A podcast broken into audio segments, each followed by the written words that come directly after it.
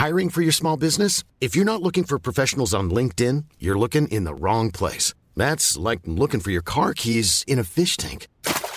LinkedIn helps you hire professionals you can't find anywhere else, even those who aren't actively searching for a new job but might be open to the perfect role. In a given month, over 70% of LinkedIn users don't even visit other leading job sites. So start looking in the right place. With LinkedIn, you can hire professionals like a professional. Post your free job on linkedin.com slash people today.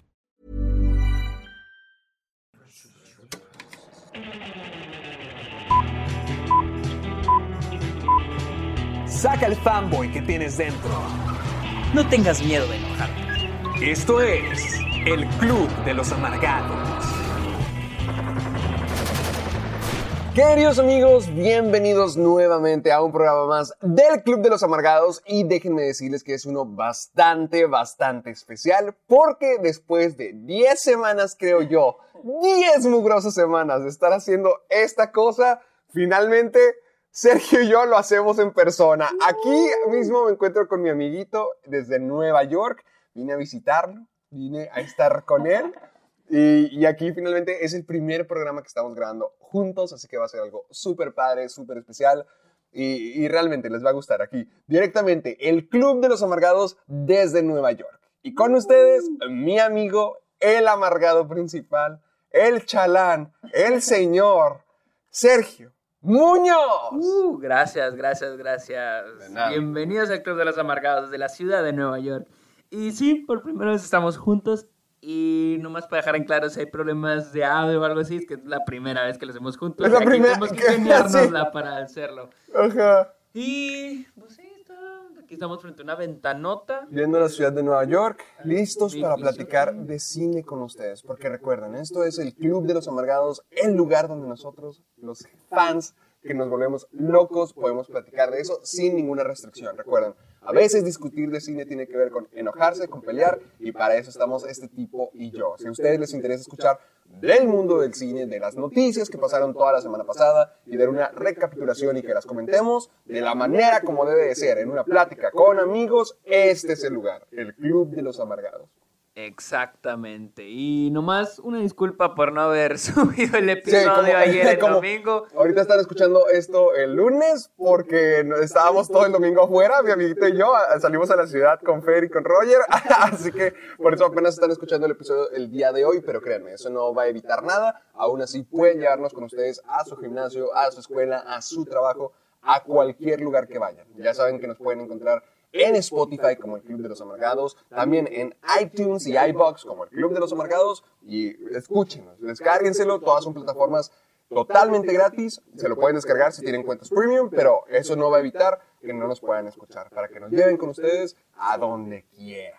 Además, también le queremos dar nuevamente el agradecimiento a It's Area Agency, que es quien nos diseñó toda la imagen del Club de los Amargados y estoy segurísimo de que si tú quieres comenzar tu propio proyecto de una manera bastante profesional y bastante bien diseñada, ellos son los correctos. It's Area Agency. Así que comencemos con esto que es el programa del Club de los Amargados, episodio Exacto. ¿qué? 10. 10. Al fin llegamos al episodio 10. Llegamos, estamos vivos todavía. Y como les dijimos, es lunes y yo tengo que irme a trabajar ahorita. Y yo tengo que tomar un vuelo. Héctor tiene que tomar un vuelo, así que empezamos ya. Ya, vamos en friega. Yo creo que la noticia más grande de este fin de, De, semana. de hecho, esta tiene que ver con nosotros, porque nosotros estamos en la ciudad. Ah, espera, la noticia más Ah, grande. Pues la noticia es la de. Bueno, vamos a empezar por partes.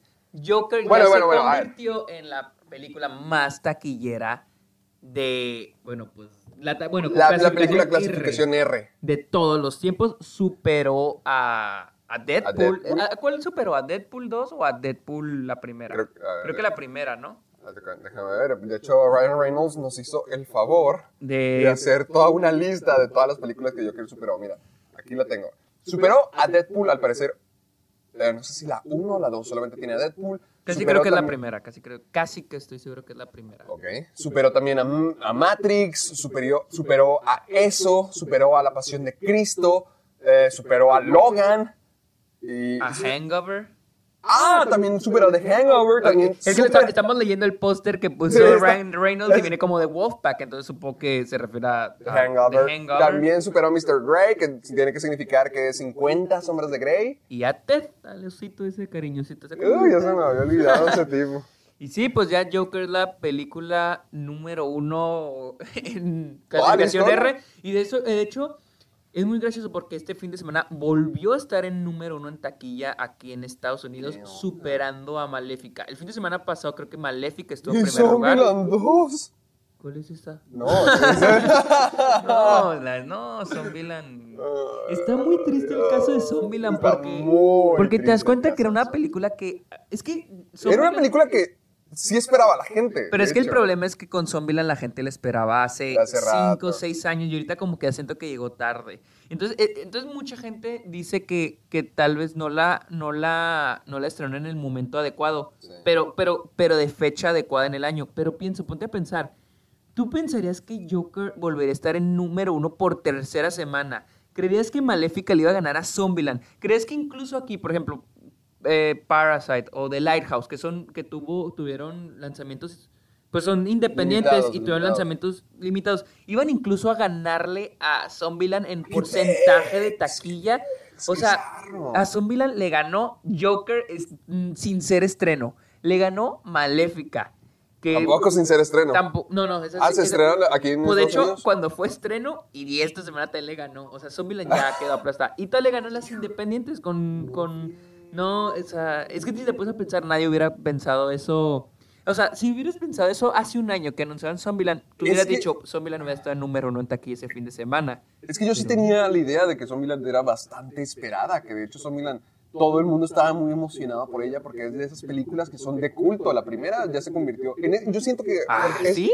Sí, la de Zombieland es súper de culto. O sea, yo siento que es más como un clásico, ¿no? Como Ah, bueno, ah, no, sí, o sea, no, sí, sí, sí, sí, Ah, no, no, no, no, sí, concuerdo totalmente. Por eso se me hace muy raro que la secuela de esa película con la que todos crecimos del 2009, porque es como que nuestras primeras películas que nosotros decimos como que, ah, ¿te acuerdas? Porque es del 2009, era cuando nosotros éramos niños, no estamos hablando de algo de los 70s, de los 80s. Siento que Zombieland es como nuestro, nuestro tipo de volver al futuro. Así que se me hace muy raro que ahorita que sale la secuela haya, no me no esperaba que fuera genial, pero se me hace muy feo que haya fracasado tan grande. O sea, no estoy diciendo que le fue de que mal en taquilla, pero yo me imagino que, ¿de quién es? ¿De quién es? ¿De Universal? Creo, no sé. Pero yo pienso, no, no creo que haya sido un fracaso en taquilla, pero para haber quedado en su fecha... Es de Columbia Pictures. Es de Colombia. Para haber quedado en su fecha estrenó en tercer lugar, abajo de Maléfica y Joker. Pues es porque entonces no, no. entonces la gente. Es que siento que también no tuvo muy buen marketing. Ah, siento que no. tuvo muy buen marketing porque de repente lanzaron, bueno, lanzaron el tráiler y pues la gente se emocionó. Pero de ahí pasó un rato, ya, no. ¿No te acuerdas que decíamos de que, ay, qué feos pósters? Sí. De hecho, yo que ya vi la película, sí puedo decir que muchas de las cosas que tú y yo dijimos que iban a pasar, sí. Sí pasaron. Ok, yo no la he visto, yo no la he visto. ¿Qué, qué es eso? O sea, estamos hablando de la noticia de Joker y terminamos hablando de eso. no, no, pero tiene, pues tiene que ver porque. Sí, sí, por la taquilla, por la taquilla. pero pues bien por Joker, la verdad, pues. La verdad me gusta más que, que Deadpool, me gustó más Joker. Sí, honestamente me sorprende que, que Deadpool haya sido más grande que, que It o que Logan me hace muy loco. Que, la Pasión de Cristo, porque cuando se estrenó La, Pasión, de, Cristo, sí era de que boom, o sea, que era wow. Y, ah, de hecho duraron años en superar La Pasión de Cristo. Hasta incluso algo como 50 sombras de Grey. Porque, o sea, yo, sé, yo, sé, pero el morbo, o sea, cuando salió, no se te olvide que cuando salió la primer 50 sombras de Grey, sí, todo, el mundo, la, sí, sí, sí, sí, por eso. Hasta por morbo, porque se decía que no si no tienes más de 17 años no vas a poder pasar, quién sabe qué. Y eso llamaba mucho la atención. Y todo me acuerdo que decían de que está buenísimo y no sé qué. Ya como que con el tiempo, pasó un año diciendo, ya es malísima. Y luego salió la segunda, pues ya nadie la... ya, ya, la fueron a ver... Ahí ya se acabó el efecto. se fueron, a verla los fans. Los fans, ajá. Y la tercera, pues ni se... no, no puedo creer que hubo completar una trilogía de eso, pero... Y pues aquí tenemos Ah, pues, hablando, hablando de Joker y hablando de Nueva York, mi amiguito y yo aquí estamos en Nueva York. Y de hecho hemos escuchado mucho acerca de las escaleras de Guasón porque por un momento le dije a Sergio, vamos, vamos a las escaleras, nos tomamos una foto, tú todo triste y enojado, y yo feliz porque a mí sí me gusta. Pero ha estado pasado, han estado pasando cosas muy feas a la gente que va a las escaleras. Al parecer, por ahí escuchamos, esto es un rumor, pero no sé si es un hecho, que a la gente le están lanzando huevos. por la gente que llega a y les echan agua y la madre. sí, haz de cuenta. a mí se me hace muy gacho. Porque es muy, curioso. Sí, a mí también se me hace gacho. Es muy curioso porque si, eh, aquí ese lugar está a 40 minutos de aquí. O sea, es real por eso ponerlo. Muchas veces como que se nos quita la imagen de que sí existe, porque ya es como que, ay, todos están tomando fotos ahí, es del Guasón, pero a Sergio a mí nos queda 40 minutos. De sí, y estamos en, la, en Midtown Manhattan, que es como que el centro de la isla Manhattan, y el Bronx, pues que hasta el norte, y que a 40 minutos, 35 minutos más o menos. Entonces podríamos ir ahí y nos estarían lanzando huevos, porque al parecer la gente que vive ahí en las, cerca de las escaleras está enojada con los fans de que, no sé, de que se están tomando fotos. No, como que se les parece ridículo. Yo siento que en parte es como... Es que no sé si Como que los agarraron de broma y dicen, vamos a echarle huevos a estos mensos. Y yo creo no... Pues tú me estabas diciendo ayer que la película del Guasón era... No, era un chiste ya Era un chiste. Aquí los críticos... dilo, dilo, dilo. El círculo de críticos se han pasado con la de Joker de burla y burla. El círculo de críticos de Nueva York. Sí, los memes más grandes de octubre en, los, en Film Twitter, así le llaman, ha sido lo de Martin Scorsese y Marvel, ah, ha sido un ah. super meme también. Uy, que ahorita, ahorita vamos a darle continuación a esa noticia de la mejor manera posible. Y a Joker, porque como todo el mundo estaba mamando Joker, estos güeyes se han agarrado que chiste tras chiste tras chiste con Joker. Y aquí, pues, ya lo de los huevos ya es demasiado, o sea, eso sí no... Hasta ya eh, leí, esto sí, solamente leí que ya hay gente atacando, o sea, gente que sí está... ¿Sí? Ah, no, bueno, o sea... Es, está bien reírse en internet, pero ya. Pero ya atacar a la gente físicamente. Porque ya. me pongo a pensar en el ruido. O sea, si alguien estuviera enojado por el ruido que se hace, pues no sé, es Nueva York, no hay ruido todo el tiempo. Pues sí, no, incluso, pues, digamos, te molesta, llamas a la policía, ¿no? Pero ya atacar a la gente. No, yo creo que ya desde, atacar... desde lanzarle huevos, atacar a la gente, cualquier cosita, ya estar metiéndote con ellos. Sí, es Pero es que. Ah, no manches, Sí, yo siento que ya nomás por. Por, por pesados. Ya creo que ya es como por estar por pesados. Ah, Pero bueno. ¿Qué? A ver. Ya tenemos. De sorpresa. Ah, de Irishman. Miren, miren, yo que estoy aquí en Nueva York, no saben la furia que me da poder ver que tienen aquí Parasite. Tenemos Parasite, tenemos The Lighthouse, tenemos The Irishman. Del ¿Cuál era la que casi vimos ayer? Ah, Parasite. Parasite estaba en AMC y no quisiste verla. Ay, no quise verla, fuimos a cenar con Roger. y pues The Irishman pues, ya se estrenó aquí en el Festival de Cine de Nueva York. Esto súper genial. The Irishman es la nueva película, recuerden, es la nueva película de, Martin, Martin Scorsese, con Robert De Niro, Joe Pesci. Que dicen que, está buenísima, ¿no? Yo pienso que va a ser la película con más nominaciones de este año. Pero Yo incluso creo que va a superar el récord que creo que es de... La, la, la, la. ¿Pero cuántos fueron? ¿11? No, creo que 13. Si no lo pueden. La La fueron 14. 14. Ah, no, entonces no creo que lo empate. Tal vez se va a quedar como en 13. Pero bueno, pero la noticia es de que Irishman sí llegará a cines a México. Ay, menos mal. Pero a cines, pues independientes, no va a llegar a, al rojito y al azul que ya conocemos. Ah. como Roma, va a llegar a los cines como Roma, que fue. Pues ahí en Cinema Delicias, ahí. No, se me hace que no llegará. No, ah. no va a llegar a ningún lado en Chihuahua. Se me hace qué mala onda. Pero para los que tienen o tienen que conducir hasta dos horas para ir a un cine independiente, pues la verdad vale la pena. Dura tres horas y media, se les va a borrar la rayita. Pero la verdad vale muchísimo la pena porque es una experiencia que, se tiene que ver en la pantalla grande. Sí, honestamente estoy. Ahorita que estoy también en Nueva York, veo todas esas películas independientes y me quedo pensando como que, no manches, qué bonito que aquí se tenga la cultura de que mm. traigan esas películas, traigan las películas, porque ni siquiera en algo como Ciudad de México nos llegan eso sí, batallas para que llegue a cines. Ajá, allá tienen una distribución muy, muy limitada y aquí es como que lo más normal del mundo. Así que, que tengamos la oportunidad de experimentar la película como tiene que ser en la pantalla, realmente es algo muy bueno. Ah, no, no, no, sé, es como que... Es como lo que hablábamos de Roma la otra vez. Imagínate, estás en tu casa, pones Roma y hasta yo la quitaría.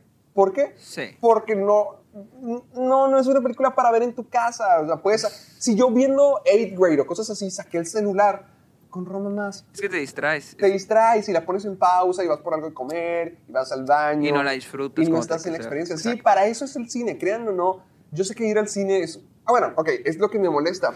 Para mucha gente... Ah, ¿cómo te estás cayendo? para mucha gente ir al cine es como que matar tiempo. Pero realmente es una experiencia porque Sí, vas y sí, te sí, inmersas en claro. la historia y te inmersas en un mundo. O sea, toda la sala está totalmente oscura y totalmente apagado para que lo único que existe en tu vida sea la película. Exacto. Y, a- y en la sala de, de tu casa, pues sí, vas a estar muy a gusto. Sí, pero hay muchos elementos que interfieren Eso, en tu ajá. experiencia, por así decirlo. Y por correcto, entonces una película como The Irishman, que sí vaya a llegar, ojalá, a, a Ciudad de México, ojalá a, a Chihuahua, de alguna manera u otra, qué bueno, qué bueno, porque sí quiero verla en, una, en la pantalla más grande posible. Sí, sí. No, y la cosa es que aquí, por ejemplo, en Nueva York hay muchos como cafés. Hay como, yo me he dado cuenta que hay como cafés cines, así esa versión. O sea, yo no he ido, pero ahí los Oh. veo. Tenemos también, o sea, está el, los AM, incluso los AMC, que son marcas, así como el rojito y el azul allá en México. Ajá. Este, el AMC también pasa buenas películas. Más así en, por ejemplo, en uno tenemos, digamos, ten- hay como 6, 7 aquí en Nueva York que lo pasan en dos, pero al menos dos pasan. Y tenemos Lincoln Center, que es donde está Juilliard y todo lo de arte, y ahí pasan películas. Por ejemplo, pasaron Santa, ah, se me Santa, Santa, no lo puedo pronunciar, pero es de Belatar. Es una película, no recuerdo dónde es, Sí, dura siete horas y media. Ay, Dios santo, ahí. Y yo la iba a ir a ver. Así se te cae el trasero. Pero sí, alguien, un, un chavo que, que pues ya la vio y dice que es su, su peli, de sus películas favoritas, me dijo, mira, la verdad, la amo y lo que quieras, Pero- pero, está pesado para verla así de una sentada, o sea, vela como una serie, vela como una serie. Es que eh, voy a Pero lo, sí, es voy a una lo mismo. La gente, incluso en México, deberíamos tener más la cultura de que el cine no solamente es llevar a los niños y ya. Pero es que, ¿sabes qué? Yo siento que también no, solo cul- no es solo culpa de, de la gente, ¿Crees que también las marcas han... sí, o la ca- las cadenas de cine, las distri por- porque ellos van a irse por lo que venden. Ah, Pero a como veces- a mí una vez me dijeron de que lo que más vende en México es terror. Sí, sí. Que de hecho muchas Y películas creo que, que no tienen lados. tanto pie aquí, tienen mucho, mucho en México. Y en China. Y en- A mí, en a mí nunca también. se me olvida la de Peter Pan con Hugh Jackman. Pan, esa- Pan. ah, esa amiga, película fue película. un fracaso total ahí en Estados Unidos, de que un fracaso horrible. Pero terminó siendo un éxito En China. en China y México. Pues igual que O sea- Transformers, igual que Transformers, de que no les va ya tan bien aquí en Estados Unidos. Pero aquí creo que China to- hace- creo que todo sí, pasa. todavía, pero, Pero- en China es donde sacan su mayor ganancia. Pero Pan la libró y todavía fue, le fue súper bien. Es en general, porque en China y México recuperaron todo y todavía les, se- les fue un, mar- un buen margen. En Estados Unidos les fue de la fregada, así, mal, mal, Es que mal. sí, también es cuestión de las distribuidoras, o sea, no es culpa de los cines, no es culpa Porque- de la gente. pero porque también- Ajá, no porque, traen. porque podríamos decir es que la gente tiene que ir a ver más películas de arte, de, de, de culto, ¿no? De lo que quieras. Sí.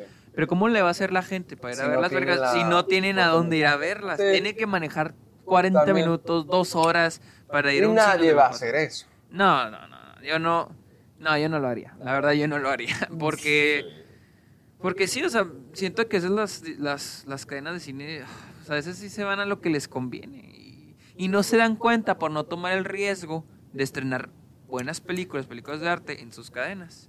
Entonces, pero pues esa es la Sí, noticia no, de si Irishman. si tienen la oportunidad de ver Irishman en el cine, si llega a su ciudad, véanla, véanla. Son Sí. tres horas y media, se les va a borrar el trasero.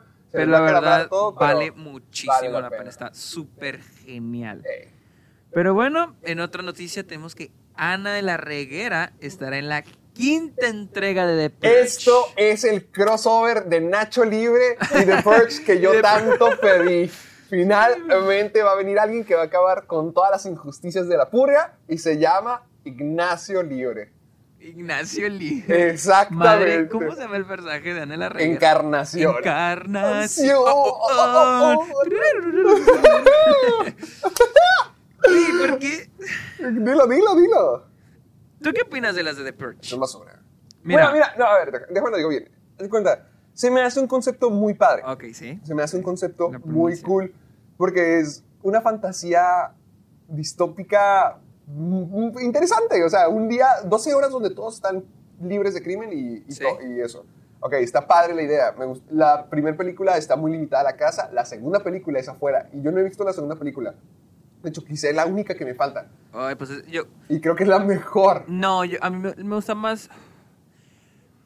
Mira, a, mí, a mí me gusta también el concepto. Yo siento que está súper bueno, pero siento así, criticando la saga en general, yo digo que se enfocan mucho como que más en el mor, en lo morboso. Como que los personajes ni siquiera actúan como humanos, o sea, probablemente hay gente que se actúe así, pero te lo ponen como que, todo mundo No, la purga es muy conocida por mala actuación.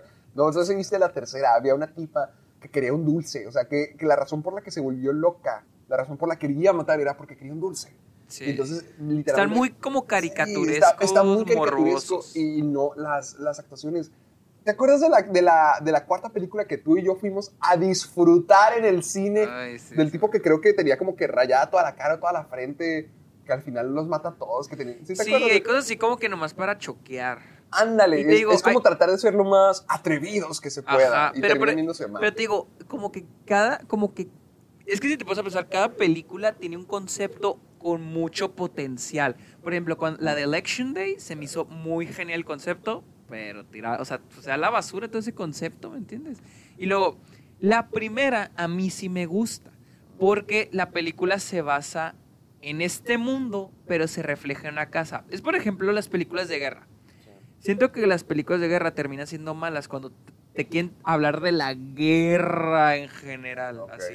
Pero ¿Crees que deben enfocarse más en... en una historia en específico? Que la guerra no va a ser el contexto, como salvando al, soldado Ryan. Que la guerra es el contexto, pero la historia es como es. Entonces, en The Purge, la primera me gusta porque se enfoca en, la, historia, la familia. Buen punto, dentro de la casa.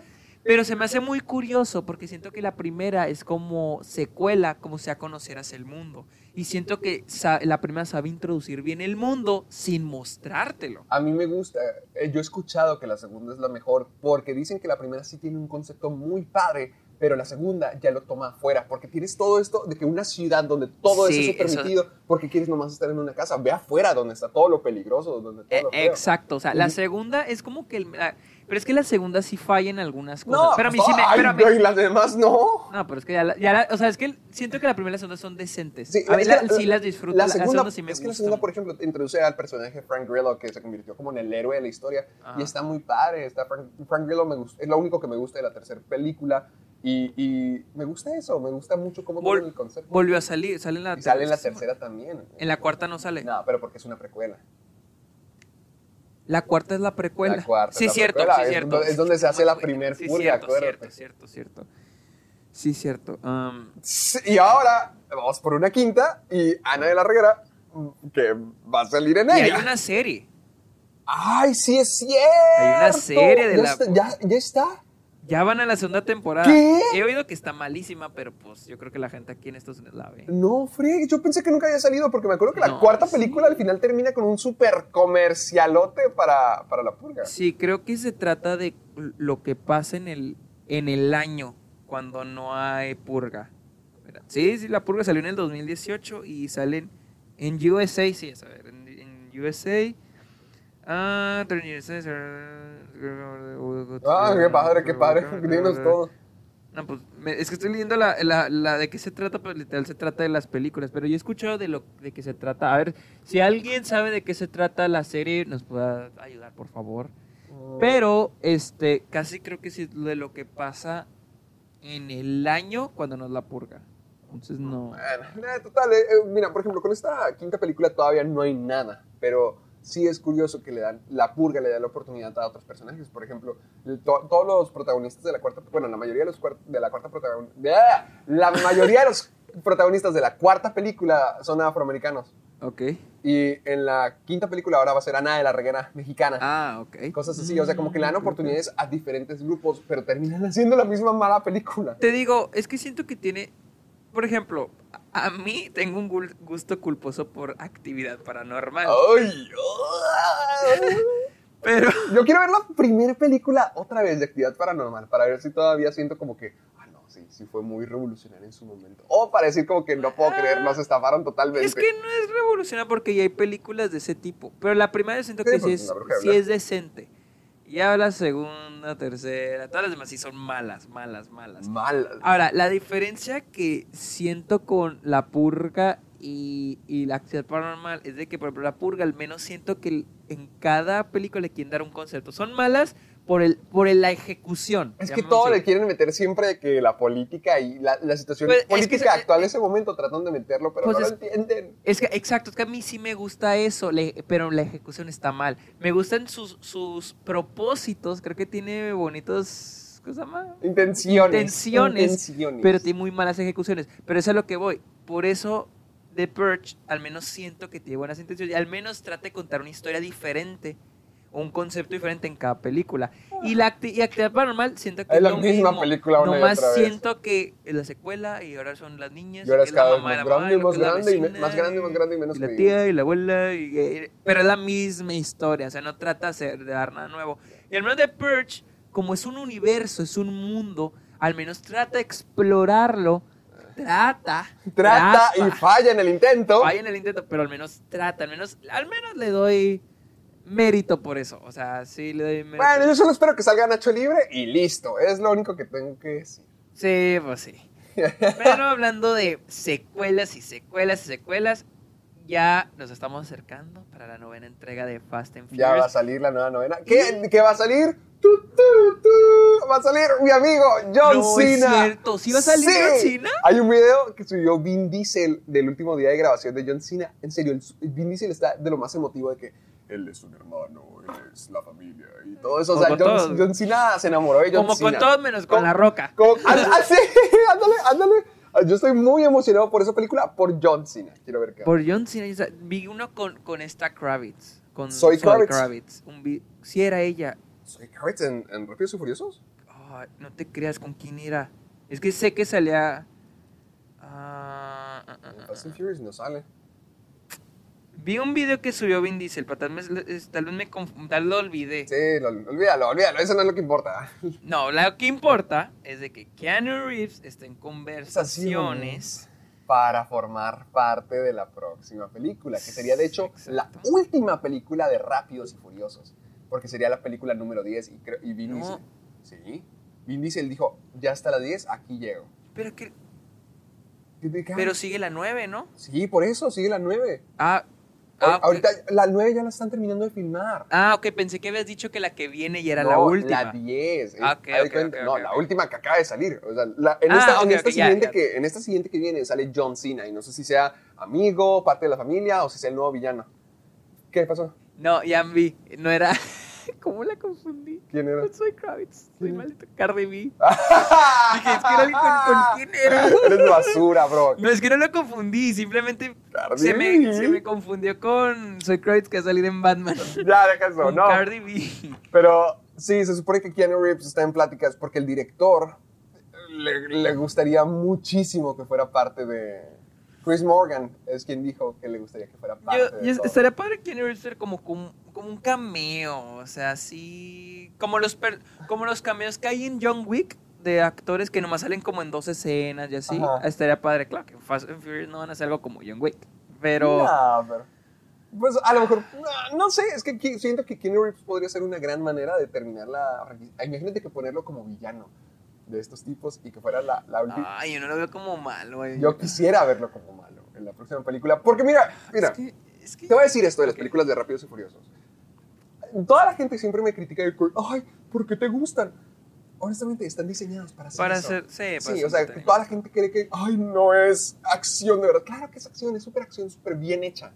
Te va a decir esto. Las primeras cuatro películas le encanta a todos de que, ay, carreras callejeras, porque era lo popular en ese momento. La cuarta película, nadie fue a verla. No, espera, y la segunda es la más mala. Ay, o sea, sí. la segunda es malísima. Y la cuarta, para mí la peor es la cuarta. Y es donde ya la franquicia ya está bien Sí, atascadota. la cuarta, la neta, y aburrida, aburrida. aburridísima. La quinta es donde ¡pum! todo se reanimó. Uf, yo amo no la quinta, idea. la neta. La quinta está muy padre. Hace poquito la vi en Álamo. Y está muy buena. ¡Oh! ¡Qué pedo! Te atacas de risa. O sea, pero incluso siento que hasta cierto punto está malita. O sea, como que. Porque tiene la- las actuaciones. Como la fui a ver con, con Luisa. Ajá. Y neta estamos de que no mames. Pero se está- te la Pero, pasas bien Es chido. que de o sea, eso te se la pasas muy trata, no, es que no sé por qué quieren sacar, no es como, ni siquiera en el mismo género, no es como eh, John Wick, no es como Sí. duro de matar, no es Sí, como son Misión películas que no te tomas en serio. Ah, Exactamente, y de eso se trata. Son, las estas películas tratan de que sean diversión pura, puro entretenimiento. Y eso es, es que sí deberían de ser tomadas. Y en eso son los mejores, totalmente. Son totalmente los mejores. Y cada vez se han puesto igual, igual, igual. No más, si te voy a decir, la última película que salió, la 8, sí, fue, sí no me gustó. Mira, a mí la neta, yo la octava no la vi. a mí no me gustó. En la séptima fue... Es más, la- eh, eh, a mí, mira, bien. así, esta es mi historia. La primera me acuerdo cuando salí en la tele. La veí y se me sacó que, ok. Y luego la segunda está malísima. La, la de Reto Reto Tokio se Tokio. me decía... ok, Mucha gente le está- gusta Reto Tokio. Está padre, está padre. Ajá. La cuarta me acuerdo que la vi en el cine y fue cuando le quisieron meter un poco lo de la acción, pero combinado con las carreras callejeras y me quedé dormida, estaba aburrida, estaba, se me hizo muy aburrida. Y luego, la quinta fue cuando Ah. dije, no mames, qué película tan cagadísima, está muy buena, está muy chida. La sexta fue cuando ya se están saliendo el calzón con lo del avión. Ay, a mí sí me gustó. A mí me encanta la Ay, sexta no. porque me encanta cómo Vin Diesel ¡pum! sale volando del parabrisas. Esa es de la séptima, ¿no? Sí, no, en la sexta. Ah, pues esa también fue una de las que dije que, ay, no mames. A mí sí me gusta, de que la atrapa en medio aire y luego ¡pum! cae en un parabrisas, lo rompe y no le pasa nada de que no, todo bien. Es como que no friegues. Yo me caigo y me tropiezo y todavía me duele la rodilla. Y este tipo cayó en un parabrisas con una mujer como de unos 60 No, kilos encima de él. Me imagino, me, me pongo a pensar que hubiéramos estado en la misma sala el día en que, vimos, que hayamos visto el mismo día esa película y nuestras reacciones en la sala en esa escena. Así que yo, no, pues la de- mames, le- yo de que sí. Sí. Es que está bien padre, de eso se trata, de eso se trata todo. Y si quieren meter a Keanu Reeves, honestamente no me molestaría porque Keanu ya hizo algo similar. De que, ¿te acuerdas de que salió en la, en la comedia de Netflix donde sale Randall Park? Y, Pues sí, Ah, pero ahí, ahí como que mm, no he visto esa película, pero vi la escena y la se escena, me hizo yo muy, también vi la se me hizo padre porque, Porque es un tono di- y hasta se burlan como de Keanu Reeves. Ajá, y es un tono diferente, o sea, Y es comédico. O sea, a mí sí me gustó. Ahí sí, pero no sé, como que verlo en un cameo en una película en Fast and Furious. Sería muy raro, yo sé, sería muy raro, Se pero siento que sí podría funcionar. Que sí Porque podría funcionar. siento que con lo de John Wick, cuando que- pienso en John Wick, me imagino así oscuridad, más neón y así. Y con Fast and Furious como el sol en Los Ángeles, una pinche Sí. corona.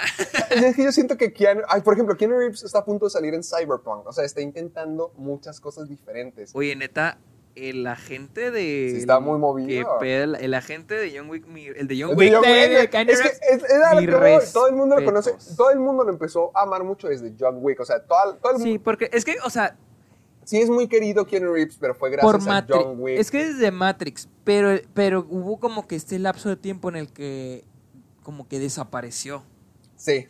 Y hasta Desapareció. John Wick es como cuando volvió a... Porque te acuerdas de que antes de John Wick sacaba películas como 47 Ronin y cosas así, películas Sí. malas, malas. Sí, Y después de John Wick, yo, ya Keanu Reeves se convirtió en The John Wick. Y a partir de ahí, pum, pum, pum, subir, subir, subir. Y ha estado en todo desde entonces. Exactamente. Entonces la gente le gusta por John Wick, no, no, no. O sea, sí, Neo y demás. Pero, pero también porque el tipo es, muy, es muy- sí, exageradamente, es exageradamente una buena persona. Y a partir de John Wick ya es donde se entendió más eso, porque ya empezaron a publicar más cosas acerca de cuán bueno era. Y aparte porque John Wick es un personaje...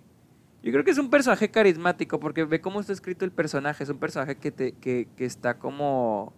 Es un tipo que perdió a su esposa Sí. y lo que mataron a su perro. No es como James Bond que se cree la gran mamada Ah, y anda por la ciudad y luego se es, coge es una, una víctima, chava. es una víctima, porque lo que quería es- es su esposa y, y su vida normal. Exactamente. Entonces siento Sí. que John Wick te... Refleja mucho la, la bondadez. de- Exactamente. O La sea, como un güey que, que se, o sea, un güey poderoso, un güey que se agarra chingazos y bien fuerte, es la chingonada, pero que lo usa Pero- como por el bien o, o que, sea, que lo, quiere vengar a su perro, quiere vengar a su esposa. ajá. y al mismo tiempo te digo, es como que el, el chico bueno, pero como que realista, o sea, en algo es realista. bueno que no deja que lo pisoteen.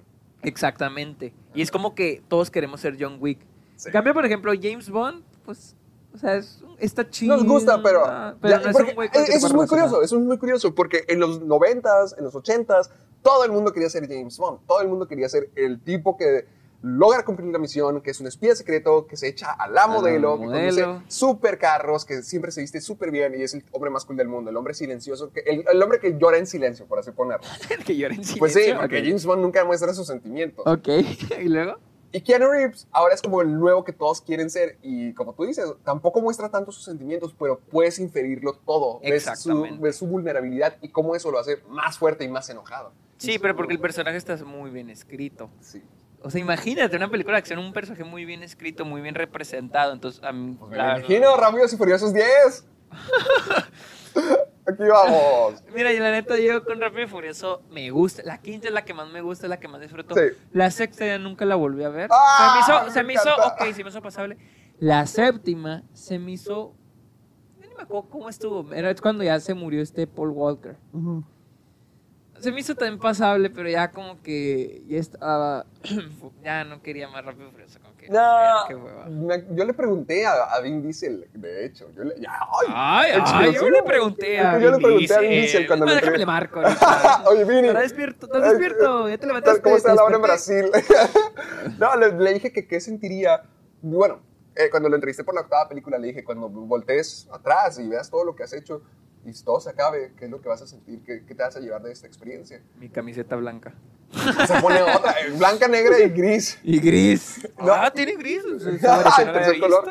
No, le pregunté y me dijo que, o sea, sí me se quedó que, mm, no como mala pregunta, dijo, pero, wow, o sea, todavía tengo muchas por hacer. Dijo, estoy muy agradecido, lo que sea, pero todavía tengo muchas por hacer. Pero pues nomás quedan dos más. Ya, porque se, luego, poquito después de eso, se anunció la 9, porque son como que van por trilogías. Ajá. Y luego ya dijo, con la 10 ya cerramos. Ah, ok, por trilogías. Ah, buen punto. No había pensado en las trilogías. No, pues con la 9, digo, con la 10 ya, ya es el final. Porque sí es cierto, te puedes pensar 5, 6, 1, 2 y 3 tienen un tono. 4, 5 y 6, no te creas que la cuarta. No, o sea, no están hechos por trilogías. No, no, no, no, pero, pero, tal vez, pero tal vez por accidental, tal vez por accidental. Pero. Y hasta incluso podrías ver lo que sí, porque a partir de la eh, sexta película es cuando comienza el arco de los Shaw donde sí, ya sí, sí, introducen a Jason Statham y donde también, eh, bueno, este Owen Shaw está desde la quinta película, o sea, cosas así. Y mira, no se nos olvide, acaba de salir Hobbs y Shaw y fue un éxito total. Y fue una muy buena película, honestamente. Yo no la vi. En, el, en el género de acción tan ridícula como es, es una película divertidísima. No sabes qué hermoso es ver a Idris Elba patear a la roca y a Jason Statham y luego pelearse entre todos ellos. No, no, no, es la mejor película del universo esa cosa. Me encantó esa película. Yo no la vi, la neta. Vela, vela, siento que sí te va a gustar, siento que te vas a quedar como que, oh, ok, ok. La compro, la compro. Ah, no sé. Es que está madre. Es que está madre. Y, y si, mira, Idris Elba está en Rápidos y Furiosos, porque Keanu Reeves no puede estar. Siento, que, siento que Idris Elba es incluso un actor más serio. Sí, sí, sí, sí, fácil, fácil. O sea, es, es, muy, es muy cool, es muy genial. El tipo es hasta DJ. Sí, sí. Pero si Idris Elba estuvo ahí y lo hizo increíble. el hombre de bestias de ninguna nación ahí.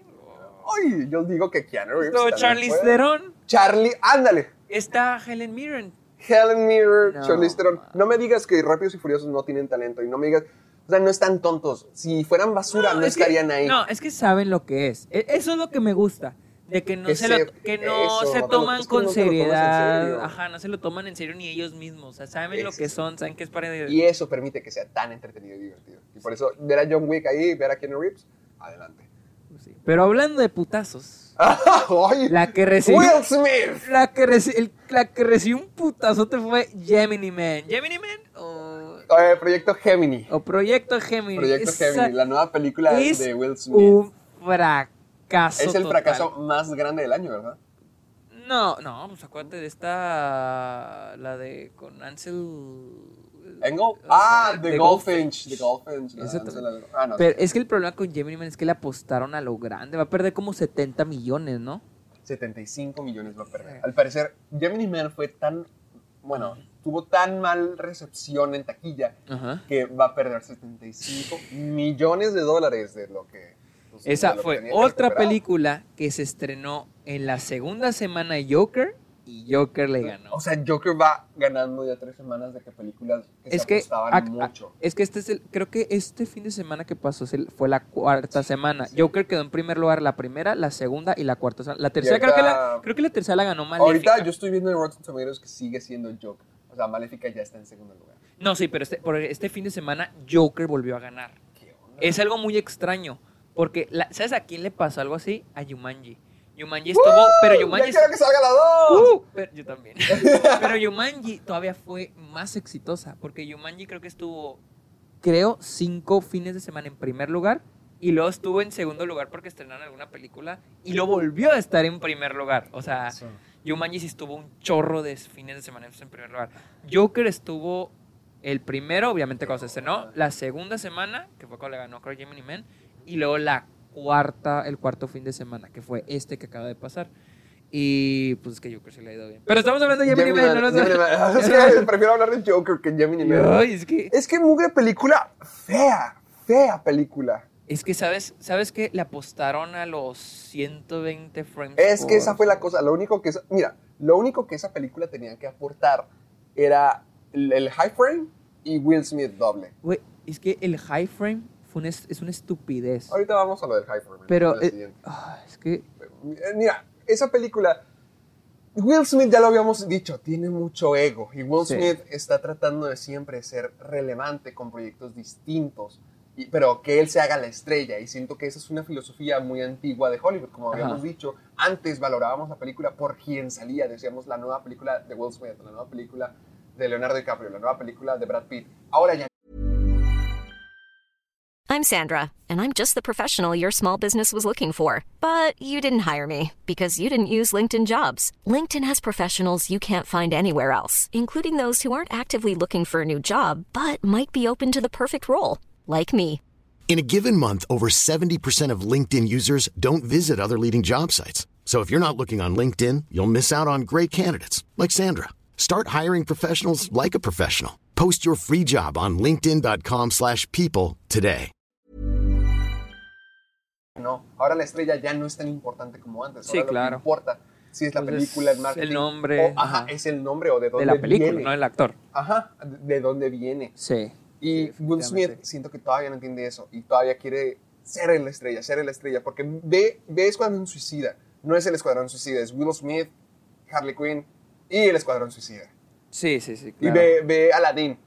No pusieron a Mina Massoud o no pusieron a Naomi Scott como los principales, pusieron a Will Smith. Sí, el póster él así gigante. Ajá, esa es la cosa. Will Smith y me siempre- creerás, Robin Williams, cuando fue el genio, no lo metieron en la promoción. No, sí lo metieron. El, el- el- No, estoy seguro que no, porque Yo, yo me sé la historia, yo me sé la historia. eh, eh, algo Eh, hijo de la fregada, yo me sé esa historia. O sea, es que yo leí que es- este Robin Williams, se, él se molestó muchísimo con Disney porque no puso en su nombre Algo. en la No, promoción. No, estás ver, totalmente equivocado, es al revés. Haz de cuenta, Will- este, Robin Williams tenía otro proyecto de una película animada que, que- que tenía muchas ganas de sacar, no me acuerdo cómo se llamaba. Entonces, al mismo tiempo fue casteado para lo de Aladdin y les dijo, ok, lo hago, pero ¿saben qué? No pongan la imagen, del, no vendan la imagen, la, la- la imagen de la película por el genio. Entonces creo que quedaron como un acuerdo de que nomás, un, nomás podían poner un 25% del genio en cada material promocional. O sea, muy poquito. Ok. Pero Disney lo llevó al máximo, de que pusieron la, el 25%, Ah, el ok. 25% del póster es el genio gigantesco ahí y todos los elementos más chiquitos. O sea, y por eso se molestó mucho, porque eso terminó afectando el otro proyecto de Robin Williams, el, el que él se estaba esforzando, algo se llamaba Toys, no sé qué, y, y le falló por lo mismo. Por, No, ¿cuál? por- por eso, y por eso se enojó mucho. Y Disney le, le trató, no sé, no me acuerdo quién era, no era, era creo que el anterior de Bob Iger, le regaló una pintura de, creo que Picasso, Picasso o Van Gogh, no me acuerdo, creo que era Picasso. Así una, o una, Una- un Picasso. Un Picasso se lo regaló como que para pedirle perdón y, y le valió queso a, a Oh, Robin Creo que lo Williams. último sí lo... Sí, se eno- porque él se enojó de que, "Nel", o sea, yo, Nel. Hasta donde ya se perdonaron fue cuando Bob Iger le pidió disculpas públicas. Y eso era, dijo que era lo único que quería, era disculpas. Y ya ahí se arregló. O sea, fue al revés. Ah, ok, ok, eso no me lo sabía. la neta. Y, y aquí con Will Smith, volviendo a Will Smith, Pero aquí Will Smith sí quería que le hicieran Will Smith promoción. sí quiere, es que Will Smith quiere lo contrario, quiere ser lo principal Sí, siempre, sí, siempre, sí, siempre, siempre. Y con Gemini Man siento que su, su forma más, más moderna de decir como que, ok, ya me voy a adaptar a los tiempos, es decir, ok, no soy suficiente, ahora van a ser dos de yo. Y pues nomás con Gemini Man es lo único que tiene que ofrecer Will Smith doble, y es doble aburrido. Pero la película fue costosa. No tengo el número exacto aquí en mis manos, pero la película sí fue muy costosa por el high frame. Filmar en high frame, o sea, imagínate. Ok, es esto el high frame? ah, ok, Explícale a la gente qué es high high frame. frame. Las películas son en 24 frames por segundo. Esto significa, acuérdense que el video o las películas son fotitos en movimiento y el ojo percibe 24 fotos por segundo para que se vea como Sí, que como el movimiento. Sí, la- es la ilusión, es una ilusión óptica. O sea, el Sí. cine es una ilusión óptica. Pues es una mentira. ¡Ajá! Entonces, cuando, por ejemplo, los shows de televisión, si se dan cuenta, no tienen el mismo high frame que una película. En la tele es a 30, o sea, estamos viendo 30 fotogramas por segundo. Sí, no Los- sé si les ha tocado que hay varias películas que, eh, digo, hay varias televisiones que manejan eh, cualquier cosa como a 60 frames por segundo. Ah, ok. Y se ve como si fuera novela barata. Bueno, ese es diferente. Ese son, eso se llama smooth, no sé qué, que es un pecado que a las teles le pongan eso. Las películas se tienen que disfrutar en 24. Sí, sí. Pero los shows de televisión, eso sí se filman en 30 frames. Los videojuegos están en 60 Sí. porque son más detallados. Es decir, mientras más frames, pues más, detalle. detalle. Por eso es como las teles, más píxeles, los píxeles, mientras más píxeles, más detalle. Entonces, esta película. ¡Ay, qué la hicieron intelectuales! in- Oye, si, si sabemos algo, una que otra cosa. No estamos tan mensos. Oye, oye, ya me impresioné. Entonces, a Gemini Man se les ocurrió hacerla en 120 fotogramas. Eh, lo que, con el Hobbit hicieron algo similar. La, la cosa aquí es de que, pues si vas a transmitirla en 120, eh, digo, si la vas a grabar en 120 fotogramas, pues tienes que ponerla en cines en 120 fotogramas. En Estados Ah. Unidos solo la estrenan en 14 cines en 120. O sea, imagínate, mira. O sea, ¿cuál fue el punto, güey? Ang Lee es el director de la película. ¿Quién es Ang Lee? Mira, muchos lo reconocerán por ser quien dirigió Hulk. La primera, ¿se acuerdan? Ajá, ok. No, no solamente tiene eso. Ang Lee es uno de los directores así como revolucionarios de la industria, porque también siempre con sus películas lo que intenta hacer es introducir nuevas tecnologías, muy parecido a lo que hace James Cameron para poder revolucionar el mundo del cine. Por ejemplo, lo hizo con La vida de Pi. Sí, sí, sí. Y ganó el, ganó el. Oscar a mejor director y a mejores efectos Y sí se lo especiales. merecía, o sea, hizo un parteaguas en la industria, porque los efectos especiales ahí se convirtió en algo increíble. Y ahora con Gemini Man trató de hacer algo similar, porque quiere como que introducir ya el high frame, así como hacerlo algo más común, pero ve, solamente 14 cines Sí. la, la manejaron así, Ahora, 14 A- cines. Ahora, el high frame es algo un tanto, llamémoslo, controversial. ¿Por qué? Porque mucha gente, incluyéndome, yo pienso que las películas no se deben de ver en, en, en- otro formato que no sea en 24 fotogramas. O sea, porque yo vi este un- una reseña de una, una persona en YouTube que vio las dos versiones, en 120 y en 24. Ajá. Y dice que, o sea, yo no lo sabía, pero en 120 muchas de las actuaciones se pierden.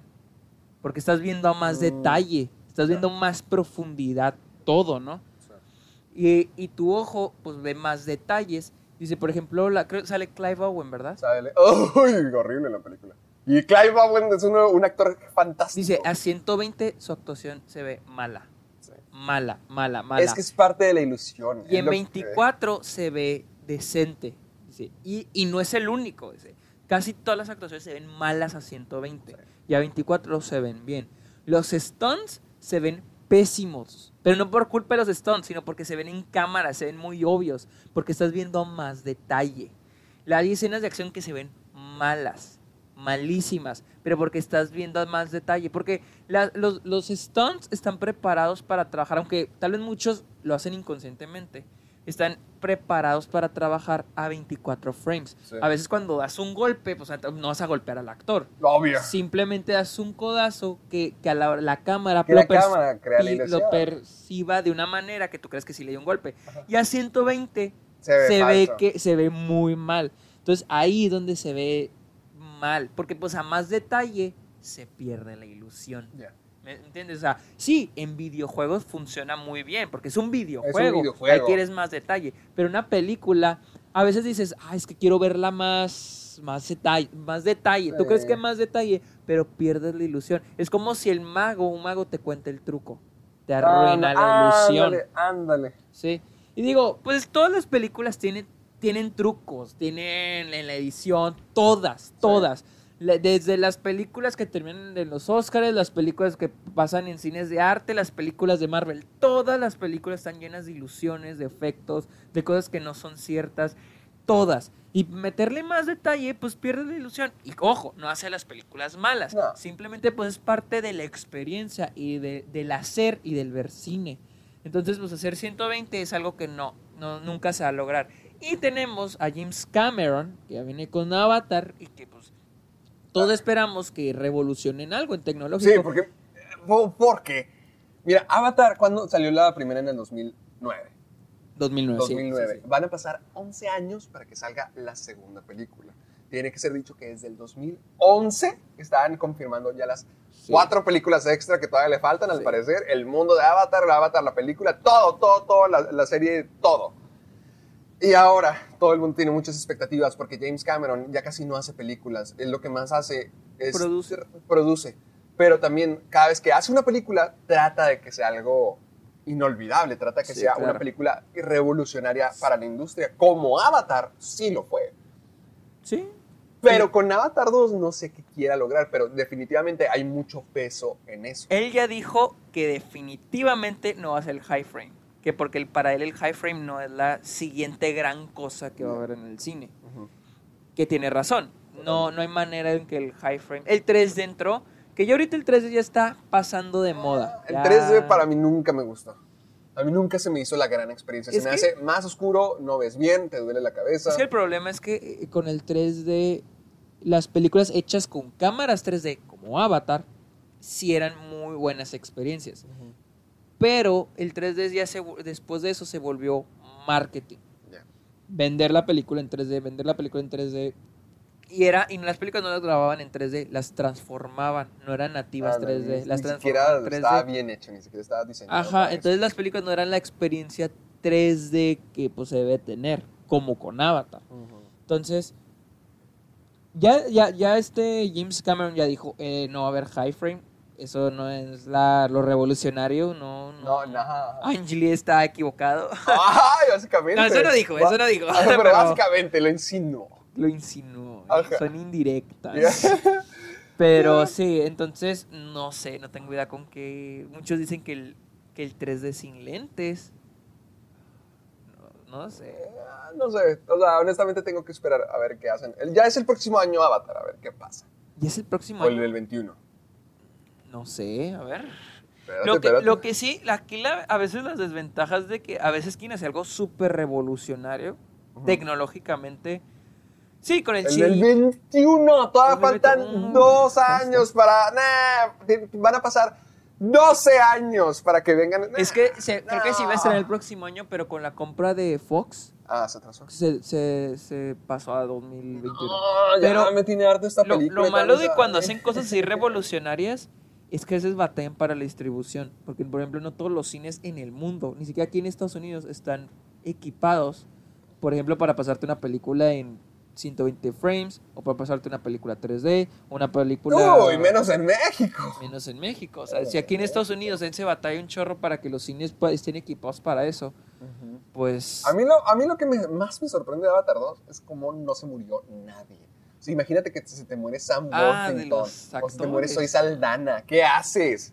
¿Qué rayos haces? Pues, digo, recast o cuentas otra historia, pero... Sí. pero Pero, me sorprende Me que, sí sorprende no que todos sigan vivos. Sí, sí, sí. sí, Es curioso, sí. bueno. Eso- y de hecho, eh, James Cameron lo que sí dijo, porque muchos le preguntan de que, oye, ¿no crees que vas a batallar con Avatar ahora que Fox es de Disney? Y dijo de que, la verdad, Disney le metió más dinero a crear Pandora en Disney World que lo que metió Fox a la película. Dijo, así que yo sí le tengo confianza a, a Disney. Dijo. Disney sí siento que, sí confío en que ellos me van a Ya, dar lo ya- que ya está necesito. el mundo de Pandora. en- Creo que sí. Ya está. En, en, no sé si en Animal Kingdom, en... Ah, qué gachos son animales. Es que Animal Kingdom es como que así los mundos naturales y así. Pues para crear Pandora yo creo que es como que el adecuado. Wow. Sí. Y, y James Cameron, cuando le han dicho, oye, no tienes miedo que Disney no te dé el dinero, no la pero dijo, mira, Disney le metió más dinero a, a recrear Pandora en, Disney World. parque que- Y ni siquiera es Avatar, ni siquiera, bueno, en ese entonces ni siquiera era de Disney. Dijo, Disney le metió más lana a crear Pandora a lo que le metió Fox, Fox en la a, a mi película. Dijo, entonces yo la verdad sí confío en ellos. Y hablando de Disney, Hablando de Disney, ay, que oye, sí andamos bien con, la, con los sideways. como Con que- las transiciones, Con las ¿verdad? transiciones sí andamos bien, ¿eh? Disney ya planea live action. Sí, otro El live action. siguiente live action, porque tenemos que hacer todas las películas Sí, de no, Disney. Sí, para, para que vayan haciendo su lista, ¿eh? De las películas de animadas de Disney, todas van a tener live action. ¿eh? Y ya tenemos confirmado a Pinocho. Pinocho va a tener su live action. Que no es lo mismo que lo que está haciendo Guillermo del Toro, ¿verdad? Ah, sí, es cierto, ¿verdad? Pero lo de Guillermo del Toro es una serie. Ahí lo checo. Pero la es. ah, sí, sí, sí. Ah, porque creo que Pinocho, la de Guillermo del Toro, es animada. Creo, creo, Ajá. creo, no estoy seguro. Sí. Y la de Disney. Hay- de hecho, sí. Hay, hay tráiler de, de esa película, al parecer. ¿De la de Guillermo del Toro? O, ah, no, hay un, un pe- un primer vistazo, pero... Ah, ok, ok. Ah, sí, ve muy padre. Checa A esto. ver. Se ve muy, se ve bien. Ah, sí, Eh, eh, el diseño bien. se ve muy diferente. O sea, no se ve como el Pinocho que todos conocemos. Sí, sí se ve muy, muy distinto. Se ve Y- como algo timburtonesco.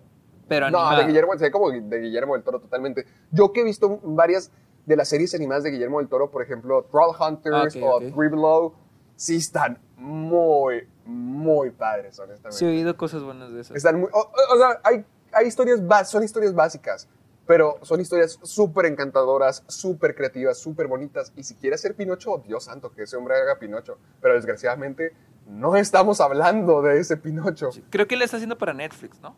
No sé. No, ah, Pero no quiere, estoy que, seguro. quiere que sea un, un, un stop motion. Ah, quiere que sea un Quiere stop que sea un stop motion. Oh, Qué locura, ¿no? Sí, qué padre. ¿eh? No, no, como que no me lo imagino, pero quiero, quiero Yo, verlo. yo quiero ver eso. Pero estamos hablando del de Disney, Pero, que de, probablemente pero va a ser de- algo pero muy de que no quiero hablar. Ay, o sea, ya me imagino va a ser algo como Dumbo. Y ni siquiera vi Dumbo, ¿eh? Ay, no, no, ni la veo. O sea, siento que va a ser como Dumbo, ese aspecto así oscuro, lleno de Oscuro. CGI, colores. Es que es, es lo que no, no sé si lo mencioné aquí o te lo mencioné a ti en persona, pero Disney a veces tiene como que unas estrategias muy raras porque el antiguo director en, en- por los 2000 tenía la estrategia de hacer todas las películas de Disney, darle una secuela directa DVD o VHS, Ah, todo ok. eso, ¿te acuerdas? Sí, pero es que porque antes tenía había, había esta ramita de Disney Studios, porque esas las hacía Walt Disney Studios y Sí. luego las secuelas eran hechas por otra ramificación que se llamaba Disney, no me acuerdo. Bueno, pero otra parte de Disney. Sí, era pero otra parte todo de- era bajo la Sí. dirección del anterior y líder. de hecho, sí, Ajá. sí, y de hecho Toy Story 2 iba a acabar así. Toy Story 2 iba a salir directa a VHS. No iba a salir ¿Te así. imaginas que Toy Story 2 no hubiera sido lo, lo que ¿Y sabes todo- quién se puso al pedo? ¿Quién? ¿Sabes quién se puso ¡Ay, pedo? Bob Iger! No, es- Ah. no, no, Steve Jobs.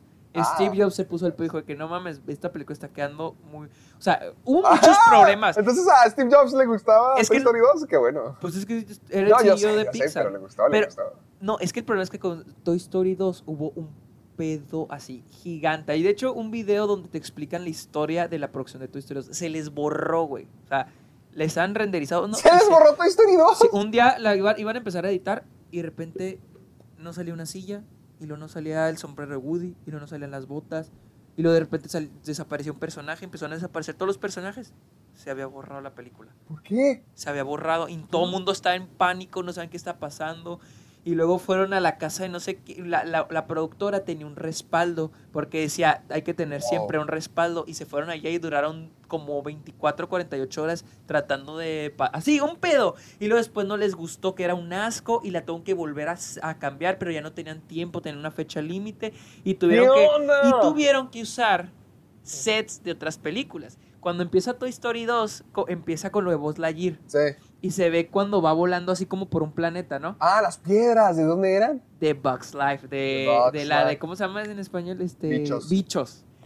bichos. bichos. O por ejemplo, había otra, había la, pe- la pelota. Hay, hay La pelota. muchos. Hay muchas de- cosas de Pixar. En Toy Story 2 es cuando empezaron como que las cositas de. ¿Cómo se llaman? Las. Esos guiños de que. Ah, salió en tal película y no sé qué. Pero no era, no era por hacer guiños. era sino por la no tenían- necesidad de que necesitaban agarrar sets ya creados. Qué curioso que en esa película la tenemos como que, ah, la, una de las secuelas más icónicas de todos los tiempos. Y Y, ve, casi un- se les borra. Sí, y casi termina en la, en- para DVD, para, Para VHS. VHS, imagínate eso. Y mira, con Pino, es, es lo mismo. En ese momento salían muchas secuelas para VHS, para DVD, y luego cambiaron de estrategia y ahorita, pues con lo que están haciendo ahorita son puros remakes de cada una de sus propiedades. Sí, y sí. así es de que, ay, ya, por favor. Ni siquiera lo están haciendo bien, se siente muy formulaico Pero, todo. pero pues, están vendiendo. Están vendiendo. O Es sea, por ejemplo, yo creo que la que peor le fue, pero así peor entre comillas, porque no le fue mal, fue a Dumbo.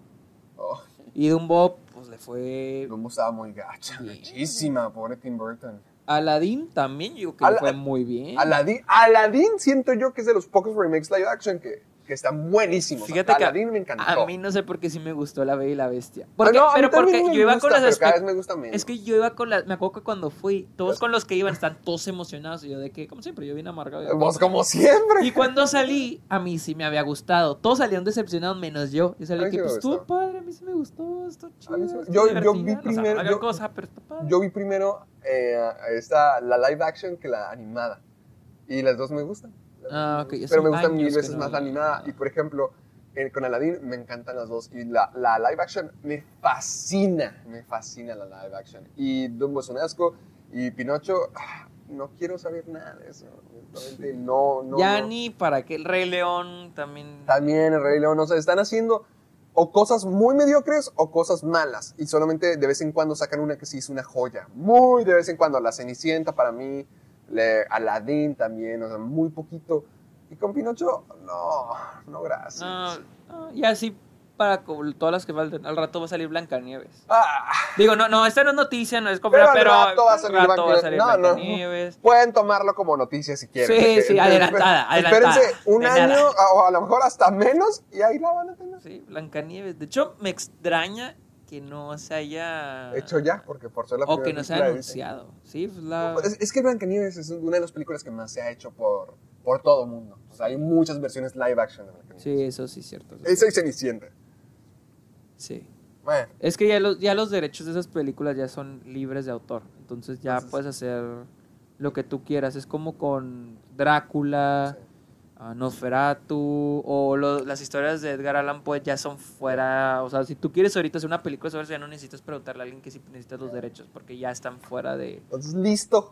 Listo para, hacer una película. Listo para Ah, ¿verdad que Pinocho. es para hacer una película de Edgar Listo Allan para Poe? hacer. ah, bueno, listo para Pinocho. ¿De Guillermo del Toro? Sí. No, ah, eso sí. Ah, Ah, Pero volviendo a la Esto controversia. está buenísimo, esto está buenísimo. Ya, y esto parece un chiste. no, ya esto es lo chiste. mejor que me pudo haber pasado. Ok, pues, recapitulando, ya tenemos de Martin Scorsese que dijo que no era cinema las de Marvel, luego tenemos a... No, no, no, déjame. Martin Scorsese dice que, dice que, recuerden, recuerden, dice que las películas de Marvel no son arte, que no, bueno, No que son no son cinema. cinema, que no son cinema, que no transmiten emociones, que es un parque de diversión. Ok. Luego, Francis Ford Coppola dice que son basura. Dice que son sí despreciables. Dice que son formulaicas, despreciables y que las odia. Amiguito, ¿qué pasó esta semana? Bueno, y luego, espera, primero me estoy acordando. ¿Alguien más? Y luego, este, James Gunn, el director de Guardias de la Galaxia, Sam Jackson, Robert Downey Jr. ya respondieron también, unos mejor que otros. Y luego, Bob Iger. ¿Sí supiste que Bob Iger respondió? No, no sabía. Y ¿qué él hizo? sí se Tu héroe. Dijo, ni siquiera sé si puedo hablar de esto, pero vale madre, es noticia, es noticia, pasó. Es noticia. Él dijo, eh, if they're gonna bitch around, así. ¿Eso dijo? Sí, con eso, ¿Bob bitch. Iger dijo bitch sí, around? Sí, lo dijo. Bitch se refiere como que a... ¿cómo le- Quejarse, lloriquear. Quejarse, pero en- es grosería. Ajá, O sea, como que llorica. Lloriquear, pero así, grosería. Y dijo eso. Y, y- y dijo, no voy a dar opiniones. No puedo, ni no puedo dar opiniones sobre esto. Sí tengo mis opiniones. Claro. Siento Ah, que... yo ya me las sé todas, nunca se calla. Y dijo que eh, las películas, pues, significan mucho para mucha gente, no solo para los que las realizaban, que había mucho trabajo detrás de eso. Es que, ¿sabes? Y, que, espera, y hace un comentario con el que no estoy de acuerdo. Ay, Pone- Bob, Bob Iger. Sí, pone de ejemplo a este, a, Krugler, Kugler, Eh, eh, Ryan Coogler. el, de, el director de Black Panther. Sí, Ryan Coogler. Ah, ah, ¿y si era real eso? Che, yo pensé que era un chiste. No, Ah, y, y seguro generó- que es real, porque es No, ya me, sí, yo, sí, leí no. la quote, así la, la cita, y sí, creo que sí lo dijo. Dijo, tenemos el ejemplo así. Entonces much- se generó una pequeña controversia Sí, donde la gente empezó a decir de que, ah, entonces lo contrataste como tu escudo porque es afroamericano. No, espera, ¿qué? No, no, ¿pero qué dijiste? No, ¿qué dijo Bob Iger? de Ah, o sea que... Panther? No, él dijo que, por ejemplo, tenemos Black Panther y tenemos este director y que no sé qué. Lo mencionó él como ejemplo de que las películas de Marvel son como que progresivas. ¿sí? Entonces mucha gente empezó a decir de que, ah, entonces contrataste a Ryan Ryan Coogler nomás Coogler porque es negro. es negro, entonces porque es este, para tenerlo como tu escudo. Uy, uy. Yo al principio cuando le hizo esa quote no pensé en eso, pero cuando la gente ente- empezó a interpretarla así dije que, "Ay, esto está... Es que, Y luego tenemos a Pedro Almodóvar, al Espera, buen Pedrito, ay. director español que ahora tiene en cines Pain and Glory, Dolor y Gloria, perdón, porque ese es su nombre original. Dice que las películas Ajá. no pueden ser, no pueden ser. O sea, neta, esto es lo más sacado del calzón que alguien Ajá, ha hecho de las películas de Marvel. o sea. Bien sacadote. Entonces, estoy de acuerdo con muchas de las cosas que se han dicho. Pero, ¿qué dice Pero Pedro con esta? ¿qué? ¿Qué dice? ¿Qué dice? No lo has dicho. Pedro Almodóvar dice que las películas de Marvel no son lo suficientemente sexy. dice, la sexualidad no existe en los superhéroes, están como neutralizados. Ajá, ajá, ajá. O sea, comprendo lo que quiere decir Martin Scorsese.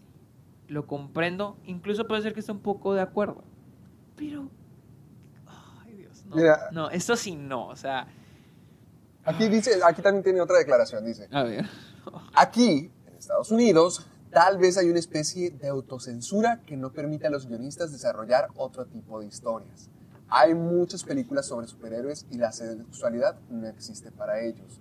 Están castrados, no tienen género y lo más importantes son sus aventuras. Es que te En las películas independientes pueden encontrar mucha más de esta sexualidad.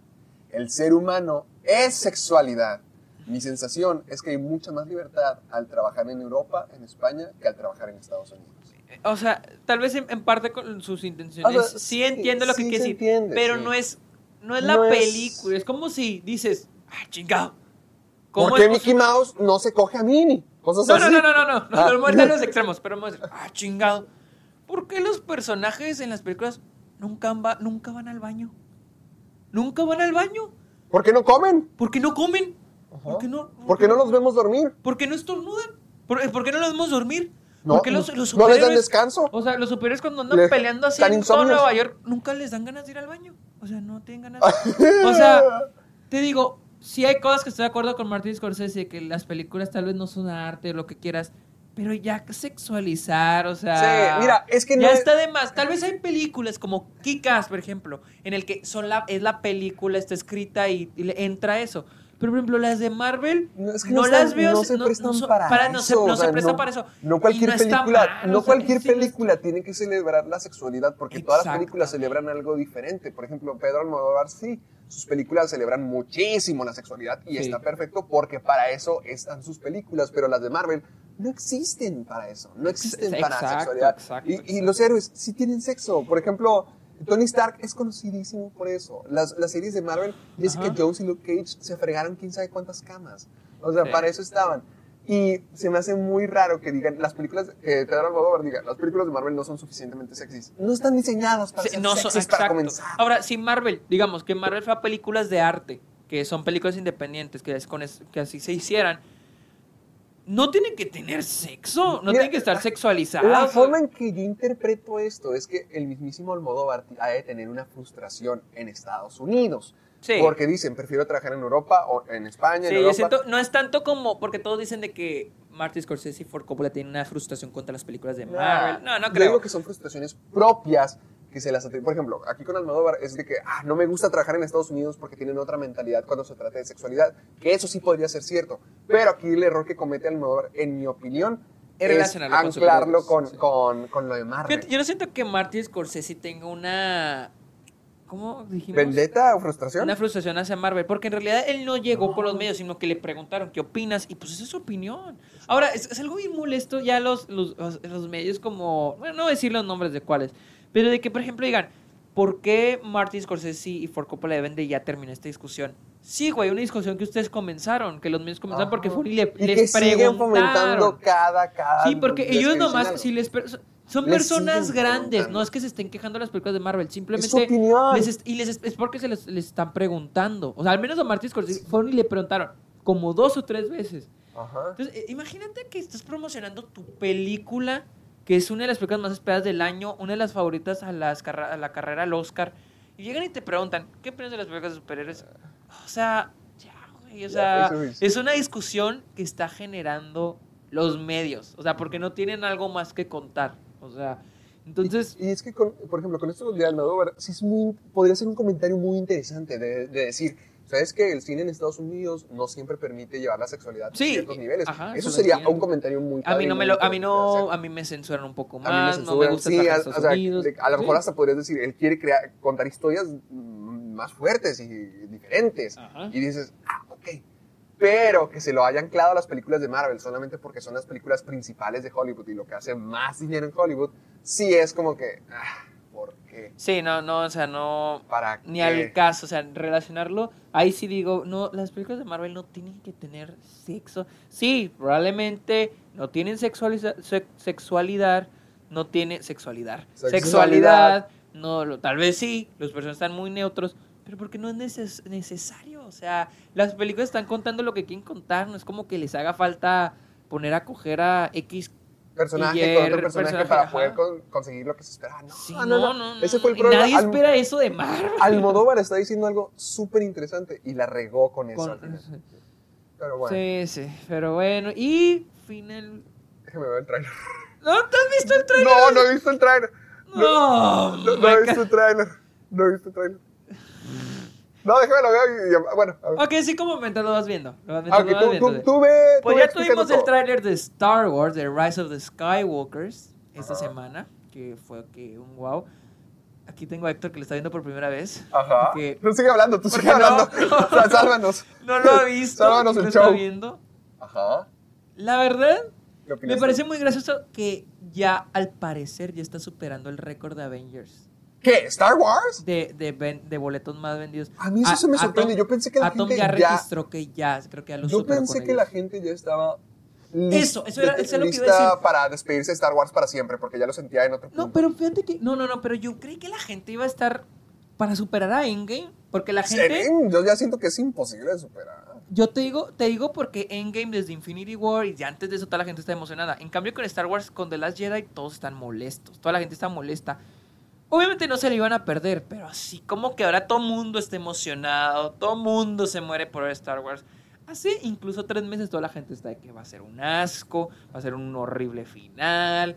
Y ahora todo mundo ya, ok, iba a comprar boletos, pues todo mundo iban a ver. Pero a todos le aman, todo el mundo está emocionado por el final. ¿Por esta? Sí, todo el mundo veo que está bien emocionado. Y digo, ah, cabrón, pues hace dos meses están todos molestos. Espera, ¿si va a salir ¿Palpatine? Sí, güey, que no escuchas. Pues sí, estoy escuchando.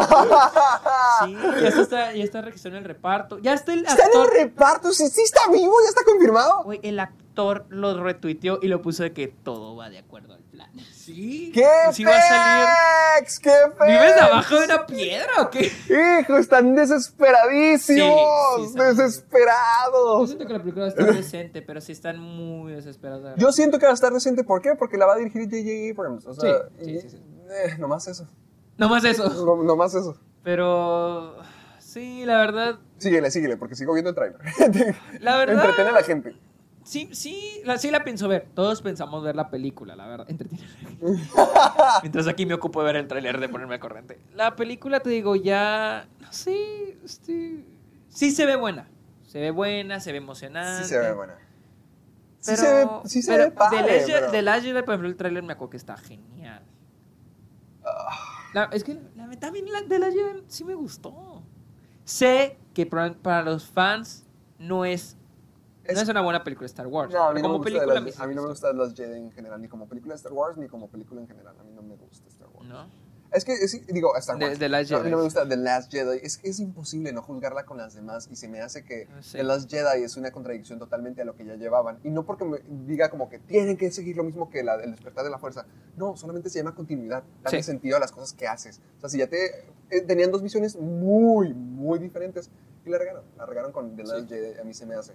Pero esto sí se ve padre. ¿Por qué? Porque tuvieron que... Creo que despidieron a... ¿Era Colin Trevorrow o...? Sí, el que iba a ser el de Jurassic World, creo que iba a Eh, ser. dir- dirigió la segunda. No, el que la dirigió fue Ryan Johnson. Ryan Johnson, Ryan Johnson. Sí. No, Mira, ya lo vi, ya lo vi. Está, es que sí está padre, sí me emocionó y sí me gusta. Pero es porque J.J. A mí me emociona porque J.J. Abrams Sí, claro. Y honestamente no estoy tan emocionado porque yo ya siento que el capítulo en medio, yo siento que es el capítulo más importante para establecer a los personajes, es un fallo. Porque el capítulo. The Last Jedi hace un horrible trabajo dándonos a conocer quiénes son Poe, Finn y Rey. Todos están separados, todos interactúan por separado y no pasamos suficiente tiempo con ninguno de ellos.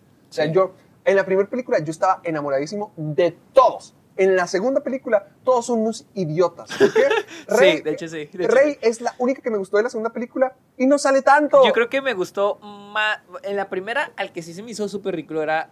No Adam Driver, Kylo Ren. No, Ah. no quiero decir Adam Driver porque amo a Adam Ah, ah, Driver. también. bueno, bueno, bueno. Pero se me hacía como que el, el villano se me hacía como. oh, Adam Driver ridículo. en la segunda- Y en la en- en segunda, la segunda, a mí sí, sí, me ah, gustó. eso iba a decir, Fue el eh, que más me gustó. señor. Fue algo así como con. Stranger Things. Que en la segunda, en la segunda temporada, el único que me gustaba era, El- el villano. el El, villano. entre, entre comillas, el, El villano, en la villano. primera, que era este Steve, y que no era villano. Ya, ándale, te entiendo. Entonces, entonces Kylo Ren era En lo que mejor, lo sí. que más me gustó. Es que siento que Kylo Ren es el único personaje que sí ha estado bien escrito porque te demuestran en la primera película cómo es un berrinchudo que no Sí, que sí. está tratando que este destino mm, que no es para él sea su destino. Y yo siento que sigue y en la segunda película continúan con eso, su conflicto, su dualidad. Ujú. En la tercera película tal parece que no sé, a lo mejor se terminan uniendo para derrotar al emperador. No sé, por lo que estaba escuchando, porque vi que destruyeron algo juntos en el tráiler y que pasan mucho tiempo juntos. En esa parte donde están destruyendo algo juntos, ayer vi una- un tweet donde dice que fo- en el fondo se ve el cinturón, el que trae Chewbacca y su arco. ¿Crees que se murió? No sé. No sé, pero te salió otra de que en el otro, en el, el eh, hubo un tráiler antes, ¿verdad? Que este. Hay una parte donde van este Flint y Chewbacca. Sí, no Flint. No, más bien este Poe. Oh. Él y este Chewbacca corriendo y no traen su atuendo Normal. de normal. Entonces dicen que tal vez es en como que la misma escena, la misma secuencia. Ah, ok. Porque todo el mundo se de no mames, van a matar a Chewbacca, sí, de esa manera, no Ah. mames. Ver, Entonces- el arco, no, no veo. En el fondo, en el fondo se ve. A ver, a ver, No, déjame no lo veo, no lo veo. A ver, espera.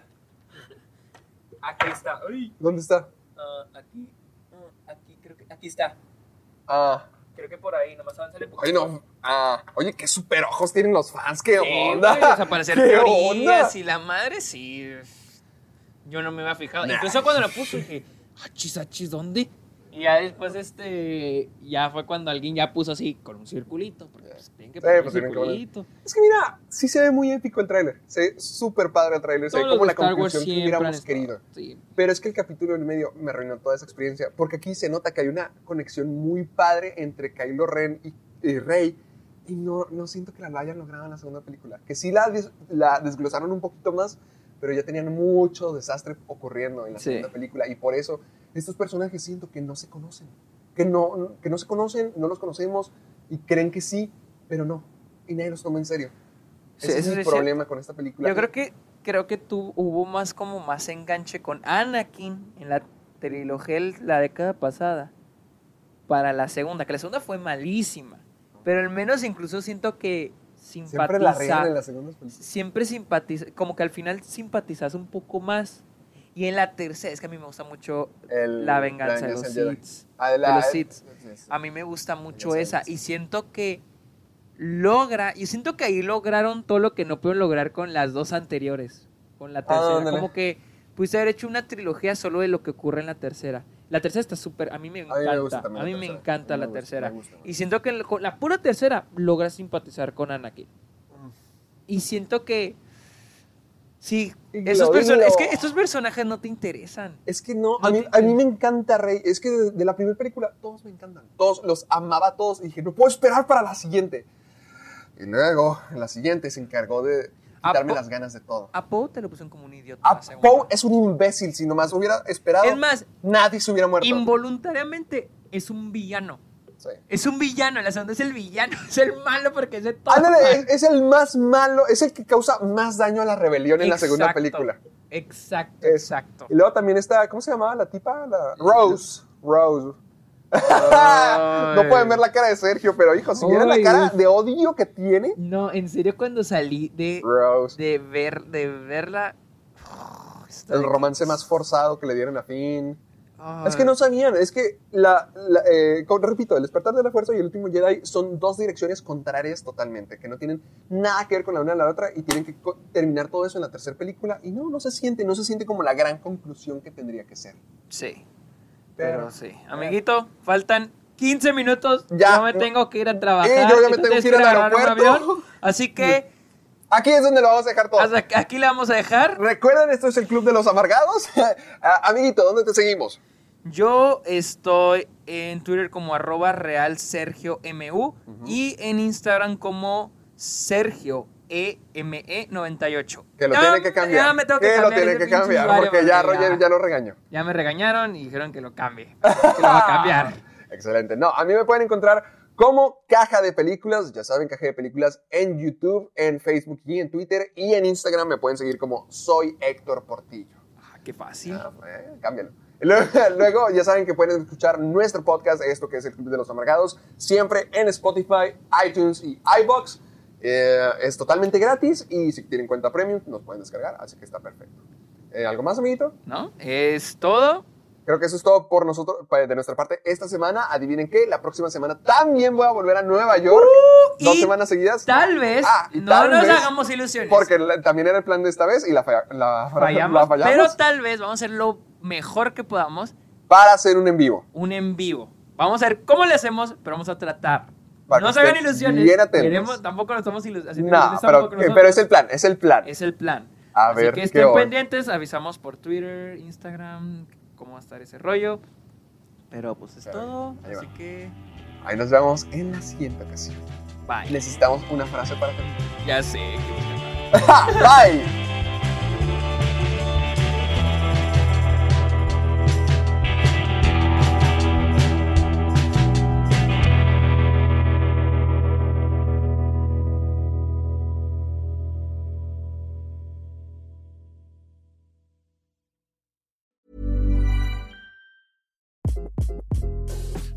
This is Craig Robinson from Ways to Win, and support for this podcast comes from Invesco QQQ, the official ETF of the NCAA. The future isn't scary, not realizing its potential, however, could be.